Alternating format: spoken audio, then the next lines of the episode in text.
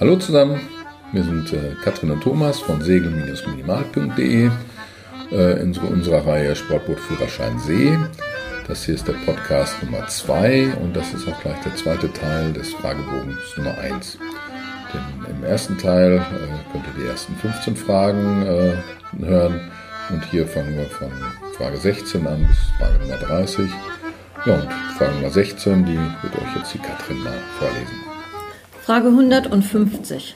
Was ist das für ein Fahrzeug und was ist zu beachten? Zu der Frage gibt es ein Bild mit so einer Arbeitsplattform und die hat hinten übereinander gesetzt, senkrecht übereinander, rot, weiß, rot als Rundumlichter.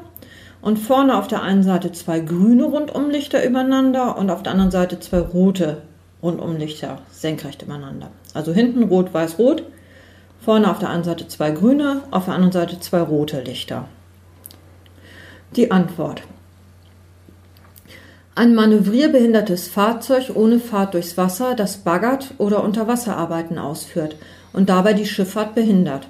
Es ist an der Seite zu passieren, an der zwei grüne Rundumlichter senkrecht übereinander angeordnet sind.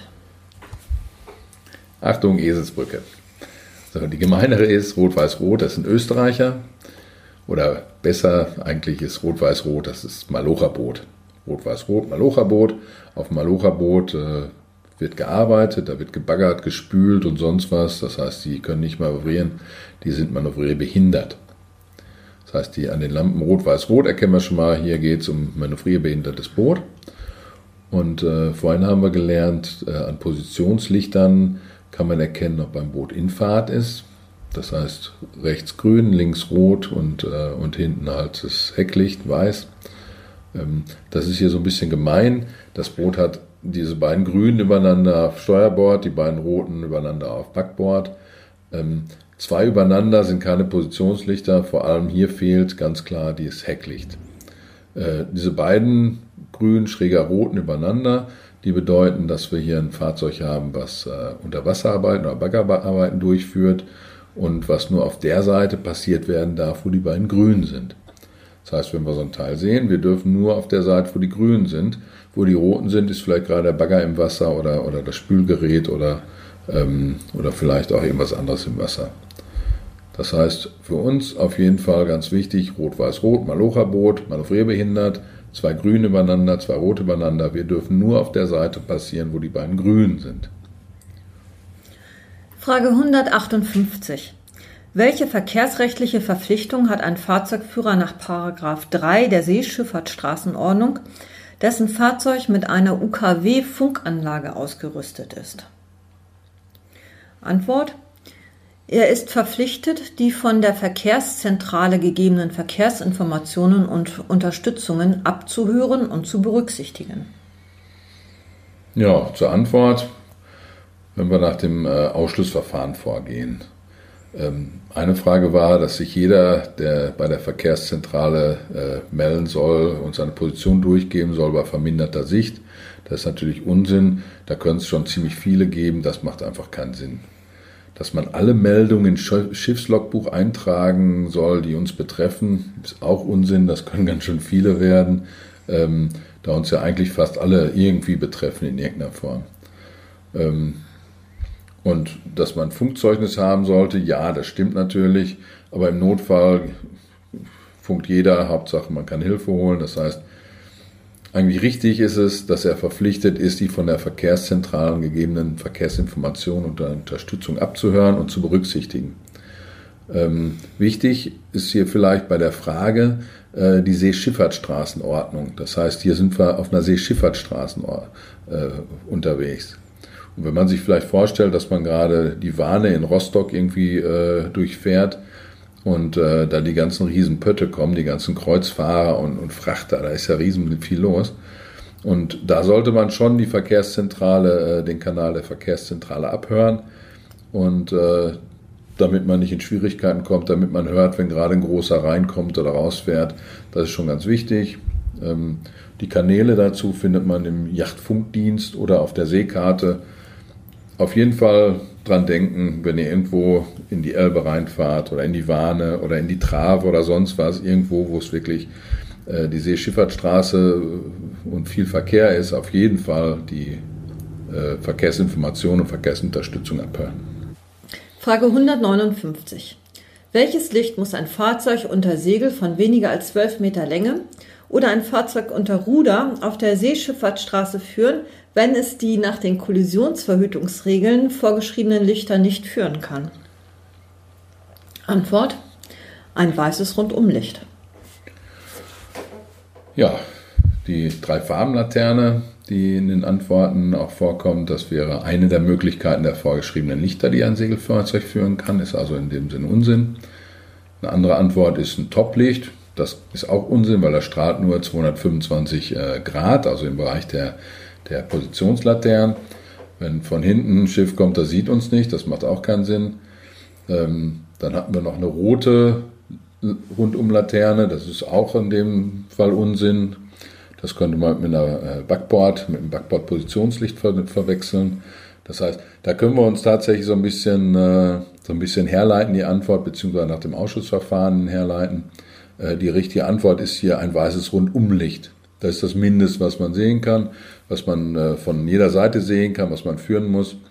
Ähm, das sollte man auch wissen. Also wenn man ein Paddelboot hat, dann kann man irgendwie so, so ein so eine Petroleumlampe oder sowas hochhalten. Das ist auf jeden Fall in alle Richtungen und das ist das Mindeste, was man führen muss, das weiße Rundumlicht. Frage 171. Wo ist das Ankern verboten? Antwort. Im Fahrwasser, an Engstellen und in unübersichtlichen Krümmungen. Im Umkreis von 300 Meter von schwimmenden Geräten, Wracks und sonstigen Schifffahrtshindernissen, Kabeltonnen und sonstigen Stellen für militärische und zivile Zwecke vor Hafeneinfahrten, Schleusen, Anlegestellen und Sielen sowie in den Zufahrten des Nord-Ostsee-Kanals innerhalb von Fähr- und Brückenstrecken 300 Meter vor und hinter Ankerverbotszeichen. Hui, das ist eine lange Antwort. Aber gehen wir die Antworten einfach mal durch. Ausschussverfahren ist immer das Sinnvollste. Ähm, wir finden da schnelle Teile der Antworten, die uns helfen, dass wir diese ausschließen können. Eine Antwort äh, beinhaltet zum Beispiel auch Seeschifffahrtsstraßen. Das ist meiner Meinung nach Quatsch. Im Fahrwasser darf man zwar nicht, aber die Seeschifffahrtsstraßen sind ja relativ groß und die bestehen nicht nur aus Fahrwasser. Das heißt, da ist es Unsinn. Einige Schiffe warten davor, wenn wir eine Antwort den Nordostseekanal hatten, vom Nordostseekanal, da liegen viele Schiffe auf Rede, bis sie dran sind. Nächste Antwort generell innerhalb von Nationalparks. Das passt natürlich auch nicht, wenn wir uns so überlegen, dieser Nationalpark äh, Vorpommerische Boddenlandschaft, ähm, das ist das ganze Gebiet, da ist Hiddensee Rügen. Wenn wir da nicht ankern dürften, das wäre schon bitter.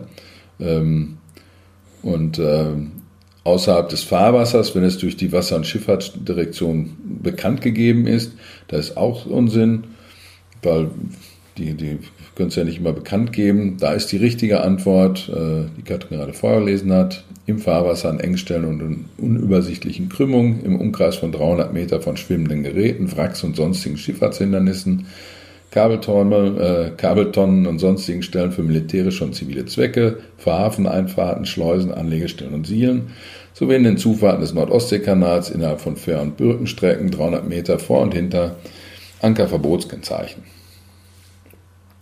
Frage 176. Welche Bedeutung hat folgendes Tafelzeichen? Auf dem Bild sieht man ein quadratisches Schild, weiß mit rotem Rand und in der Mitte eine 12. Die Antwort. Die Geschwindigkeit durch das Wasser in Kilometern pro Stunde auf dem Nord-Ostsee-Kanal über Grund in Kilometer pro Stunde, die nicht überschritten werden darf. Ja, wenn man sich die Tafel genau ansieht, kann es sich eigentlich nur um eine Geschwindigkeitsbeschränkung handeln.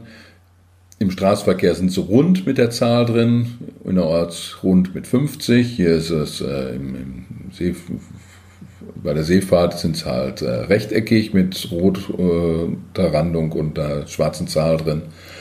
Und hier steht die 12 wichtig und das, äh, das solltet ihr euch merken, dass die Geschwindigkeitsangaben dann doch immer in Kilometer pro Stunde angegeben sind und nicht in Knoten oder sowas, was man eigentlich bei der Schifffahrt erwarten könnte. Das heißt, wichtig ist Kilometer pro Stunde, in dem Fall maximale Geschwindigkeit 12 Kilometer pro Stunde. Frage 182. Welche Bedeutung hat folgendes Schifffahrtszeichen? Ähm, auf dem Bild sind zwei unterschiedlich geformte gelbe Tonnen abgebildet, die optional oben noch ein gelbes Kreuz drauf haben. Und die Antwort ist Kennzeichnung von besonderen Gebieten und Stellen. Ja, da diese gelben Tonnen, die haben wir öfter. Da gibt es einige besondere mit besonderer Kennzeichnung, die vielleicht ein Kreuz drauf haben. Dann wäre das äh, eine Kennzeichnung für ein Sperrgebiet. Hier sind die einfach nur gelb, das heißt, ähm, hier sind es eher so, so die allgemeine Tonne, ähm, die abgebildet ist. Das heißt, es kennzeichnet einfach so ganz allgemein besondere Stellen und Gebiete. Frage 194. Welche Bedeutung hat folgendes Schifffahrtszeichen oder folgende Tonne? Jetzt gibt es ein Bild dazu, da sind ähm, mehrere rote Tonnen abgebildet. Die haben alle gemeinsam, dass sie ähm, ein stumpfes Topfzeichen drauf haben, wenn sie ein Topfzeichen haben oder stumpf geformt sind. Und ganz rechts ist noch so ein Busch abgebildet, der hat den Büschel, das Büschel nach oben. Die Antwort ist, das ist die Backbordseite des Fahrwassers. Ja, wir wissen ja, rot ist Backbord, grün ist Steuerbord. Das sind die, ähm, das sind die Fahrwassertonnen. Hier vielleicht auch eine kleine Eselsbrücke, die ich da geben kann, wie man sich merken kann, auf welcher Seite rot und auf welcher Seite grün ist. Wenn ich dir eine Backpfeife gebe, dann würde ich, als die meisten würden es tun, mit rechts zuschlagen und das heißt, deine linke Seite würde rot werden und zwar die linke Backe. Das heißt, Backe links rot. Das kann man sich, glaube ich, ganz gut merken. Ähm, und, und grün ist halt die andere Seite und dann das stumpfe Topzeichen, da muss man sich, keine Ahnung, wenn ich zu doll schlage, gibt es vielleicht eine stumpfe Verletzung. Das müsste man sich dann irgendwie so herleiten. Aber auf jeden Fall die rote Seite, Backboard und, äh, und das ist links. Frage 202. Welche Bedeutung hat folgendes Schifffahrtszeichen? Auf dem Bild sind vier Tonnen abgebildet. Die sehen alle ein bisschen unterschiedlich aus. Die haben aber alle ein doppeltes Topzeichen und zwar zwei Dreiecke mit den Spitzen nach unten übereinander. Und die sind alle gelb-schwarz angemalt, wobei die oben gelb sind und unten schwarz. Also oben Topzeichen, zwei Dreiecke, Spitze nach unten, die Tonne selbst oben gelb, unten schwarz. Das ist als Antwort eine Kennzeichnung einer allgemeinen Gefahrenstelle, Südquadrant. Ja, an dieser Stelle würde ich euch gerne auf unseren Blog nochmal verweisen. Auf segeln-minimal.de könnt ihr unter Bootsführerscheine und dann Sportbootführerschein See weitere Hilfestellung zum Üben finden. Unter anderem ist da so ein kleines Lehrvideo äh, über Kardinalzeichen, ähm, das heißt Kardinalzeichen, Untiefentonnen oder Gefahrentonnen. Vielleicht hier nochmal ganz kurz, davon gibt es vier verschiedene. Die sind alle gelb-schwarz und haben alle Topzeichen, alle Dreiecke, zwei Stück jeweils. Ähm, und die Topzeichen äh, zeigen jeweils in die Richtung, in der äh, die Tonne zur Untiefe steht oder auf der Seite, auf der man an der Tonne vorbeifahren darf. Ähm, die Spitzen zeigen in die Richtung und da, wo die Spitzen hinzeigen, da ist die schwarze Seite in der Tonne. Das heißt, wenn wir wie hier im Süden sind, beide Spitzen nach unten, dann ist schwarz auch äh, unten. Wenn wir im Norden sind, würden beide Zeichen nach oben gehen, dann wäre schwarz oben, gelb unten. Im Osten, da sind die so, die Spitzen, eine, die obere Spitze nach oben, die untere nach unten. Das sieht dann so ein bisschen aus wie ein O, die beiden Spitzen. Und äh, da ist dann die schwarz oben und schwarz unten und gelb in der Mitte. Und im Westen, da laufen die Spitzen gegeneinander. Wenn man sich das so ein bisschen auf die Seite legen würde, könnte man mit ein bisschen Fantasie daraus ein W erkennen. Das heißt äh, W wie Westen. Und da ist schwarz in der Mitte. Das heißt, gelb oben, schwarz in der Mitte, gelb unten. Frage 209. Welche Bedeutung hat das Feuer einer Leuchttonne mit folgender Kennung? Die Kennung lautet FL. Klammer auf 2, Klammer zu. Antwort: Eine Einzelgefahrenstelle, die an allen Seiten passiert werden kann. Ja, die ganzen Antworten sind eigentlich äh, immer die Frage nach Kardinalkennzeichen plus diese Antwort nach der Einzelgefahrenstelle. Und da würde ich jetzt erstmal anfangen mit den Kardinaltonnen. Die, äh, die sind nämlich relativ leicht. Da kann man, ähm, äh, wenn man, sag ich mal, die, die, äh, die Himmelsrichtung auf der, auf der Uhr sieht, dann ist bei 3 Uhr ist, äh, ist, ist Ost, bei 6 Uhr ist Süd, bei 9 Uhr ist West und bei 12 Uhr ist äh, Nord.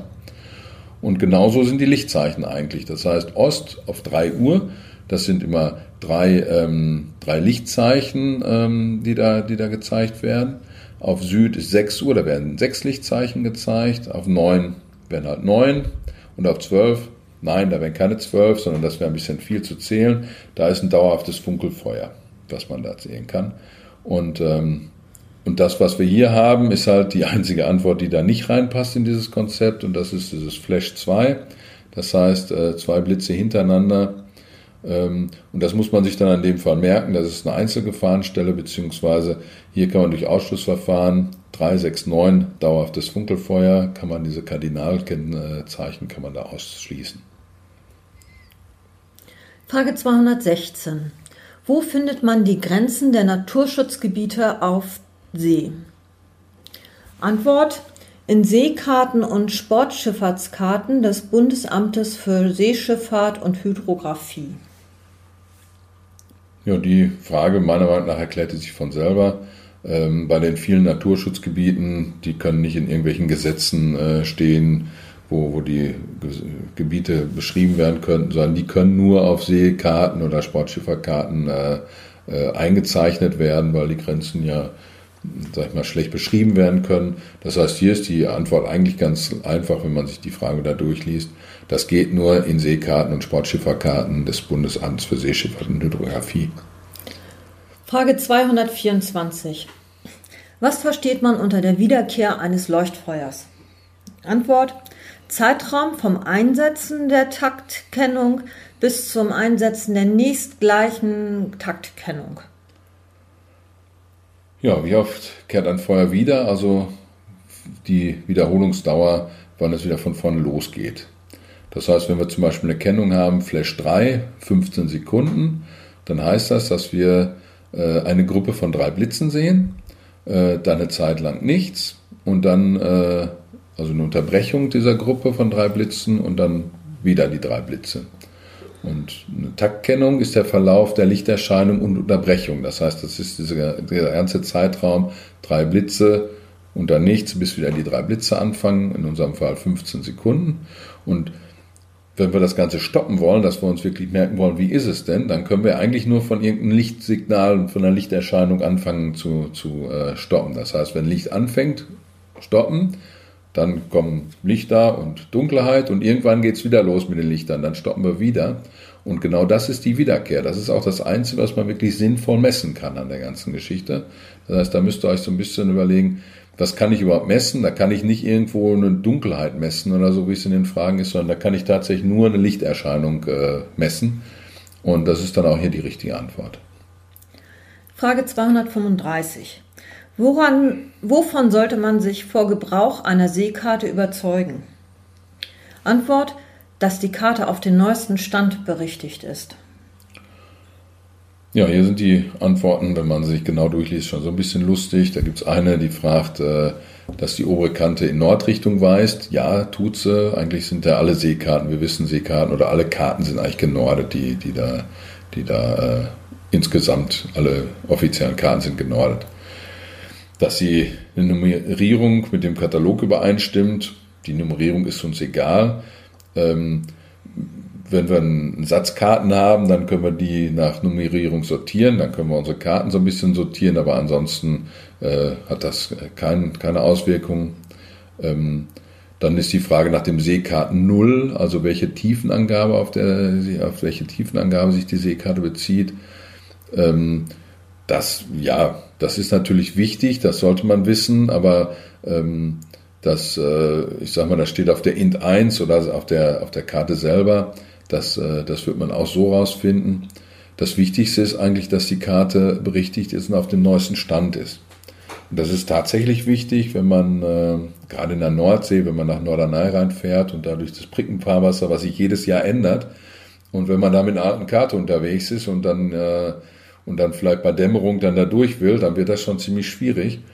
und ähm, oder die ganzen neuen äh, Windparks, die irgendwo gebaut werden.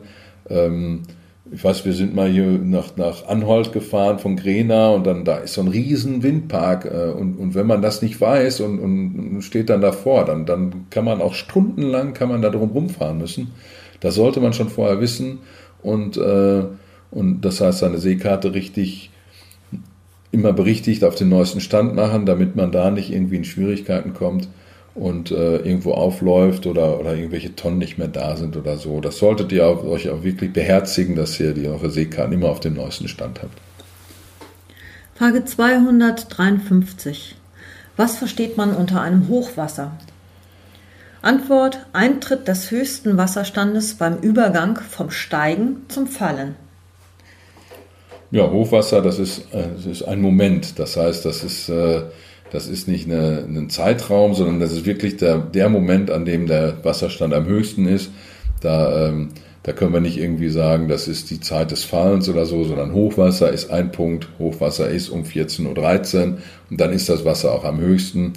Und ähm, das heißt, da ist die Antwort eigentlich, meiner Meinung nach erklärt die sich von selber. Eintritt des höchsten Wasserstandes und dann beim Übergang vom Steigen zum Fallen. Das heißt, das ist auf jeden Fall der Scheitelpunkt des, des Wasserstandes. Frage 265. Was zeigt die folgende Abbildung? Auf dem Bild sieht man in der Mitte ein H, drumherum Linien, also zwei Isobahnlinien und ein paar Zahlen drauf. Dann sieht man noch ähm, Längengrade, die nach oben ein bisschen zusammenlaufen. Und die Antwort ist dann Abbildung eines Hochdruckgebietes auf der Nordhalbkugel, Isobaren mit Angabe des Luftdrucks in Hektopascal. Ja, kurz vorher, zwei Antworten, drei Antworten haben wir gelernt, Karten sind alle genordet. Das heißt, äh, Norden ist immer oben. Und äh, diese, diese Linien, diese äh, Längengrad äh, kennzeichnenden Linien, die gehen auf der oberen Seite so ein bisschen zusammen. Das heißt, wir wissen, irgendwann sind sie ganz zusammen, irgendwo sind wir am Pol. Und da die Karte genordet ist, muss dann oben irgendwo der Nordpol sein. Das heißt, wir sind auf jeden Fall auf der Nordhalbkugel. Vielleicht kleine Hilfe für euch. Äh, es gibt nur zwei Fragen äh, in den Fragebögen mit so, einer Karte und die sind beide auf der Nordhalbkugel. Das seht ihr auch, da gehen beide die äh, Längengrade gehen oben zusammen. Ja, zweite Teil der meisten Antworten ist dann die, die Zugrichtung, ähm, ob die Zugrichtung bekannt ist oder nicht. Wenn, dann müssten wir einen Pfeil haben, dann so einen dicken Pfeil, den man dann auch wirklich erkennt, das, was die Zugrichtung angibt. Das wird eher nur gemacht werden, wenn tatsächlich mal ausnahmsweise die Zugrichtung von Ost nach West ist. Normalerweise alle Druckebilder ziehen äh, von West nach Ost. Das heißt, da haben wir keine, keine Kennzeichnung. Das wissen wir hier, sage ich mal, nicht explizit. Grundsätzlich wissen wir es natürlich, dass die von West nach Ost gehen. Ja, und dann sind noch die, die Isobahn. Die Isobahn werden im Normalfall immer in Hektopascal, also der Luftdruck in Hektopascal angegeben. Das heißt, hier ist die Antwort ganz klar Abbildung eines Hochdruckgebietes. Wir haben H in der Mitte auf der Nordhalbkugel. Die Längengraden wandern oben zusammen. Mit Angabe des Luftdrucks in Hektopascal ist hier die richtige Antwort. Frage 271. Wie hat man seine Fahrweise im Fahrwasser bei verminderter Sicht aufgrund seemännischer Sorgfaltspflicht einzurichten, wenn das Fahrzeug nicht über die technische Ausrüstung, insbesondere zur Ortung anderer Fahrzeuge, verfügt. Antwort das Fahrwasser verlassen und wenn möglich Flachwassergebiet aufsuchen und ankern. Wenn dies nicht möglich ist, im Fahrwasser äußerst rechts halten. Ja, hier nochmal ganz klar der Rat an euch. Ähm, Fragen und Antworten immer ganz genau durchlesen. Also da da findet man immer so, so ein paar kleine Stichworte, so ein paar äh, Eckchen, wo man, wo man wirklich seine Antwort rausfinden kann. Und äh, hier kann man sich auch eigentlich ganz leicht herleiten, die, die Antwort. Äh, wieso sollten wir andere Fahrzeuge nach der Position dem richtigen Kurs fragen? Also das hat ja eigentlich fast jedes Boot äh, ein GPS an, an Bord. Im Zweifelsfall haben wir es im Handy, aber normalerweise haben wir auch ein GPS-Gerät an Bord. Und da sagt uns die Position und daraus können wir, wenn wir in Bewegung sind, auch immer den richtigen Kurs oder beziehungsweise die, die Richtung rausfinden. Das macht keinen Sinn. Ähm, die Fahrt im Fahrwasser einstellen und dort ankern oder im Fahrwasser aufstoppen, wenn wir ein Nebelhorn hören, das ist natürlich totaler Unsinn und auch sehr gefährlich. Äh, die Großschifffahrt fährt weiter. Die kann auch nicht mal kurz äh, an uns vorbeifahren, weil wir jetzt auf einmal mitten im Fahrwasser anfangen zu ankern. Das heißt, das macht auch absolut überhaupt keinen Sinn. Ähm, was man immer am besten machen sollte, ist äh, das Fahrwasser verlassen und da, wo wir sicher sind, also im Flachwasser abwarten, äh, bis sich die Sicht wieder bessert. Das ist eigentlich immer das Beste, wenn wir keine, keine äh, Ortungsgeräte, also kein Radar quasi oder AIS an Bord haben. Ähm, das kann man zum Beispiel machen, dass man auf der 5-Meter-Linie oder so kann man auch weiterfahren. Da weiß man immer genau, wo man ist. Da kann man schön sich, sich langtasten. Oder man ankert halt an der Stelle ähm, und, und, und fährt nicht weiter. Müssen wir im Fahrwasser bleiben, weil es vielleicht daneben dann zu flach wird, dann sollten wir auf jeden Fall relativ rechts oder ganz rechts im Fahrwasser bleiben. Immer so ein bisschen auf die Fahrwassertonnen aufpassen. Wenn man ganz rechts bleibt, dann steht auf immer so eine, oder kommt auf einmal aus dem Dunkeln so eine Fahrwassertonne äh, auf einen zu. Da sollte man auf jeden Fall ein bisschen drauf achten. Ansonsten ist man rechts nahe der Tonnen ist man immer am sichersten. Die, die Großschifffahrt, die wollen ja auch sicher fahren, die nehmen immer, sag ich mal, die Mitte oder meist die Mitte äh, des Fahrwassers und die fahren nicht irgendwo so am Rand rum. Das heißt, die richtige Antwort, Fahrwasser verlassen, wenn möglich. Ist das nicht möglich, ähm, dann sollten wir möglichst rechts fahren. Ja, das war es jetzt mit dem ersten Fragebogen. Wir haben alle Fragen durch. Es waren insgesamt 30 Fragen, wie gesagt 50 im Teil 1, äh, 15 im Teil 1, jetzt die weiteren 15 im Teil 2. Ähm, ja, wir freuen uns, wenn ihr äh, uns Kommentare hinterlasst, was vielleicht gut oder was vielleicht schlecht war.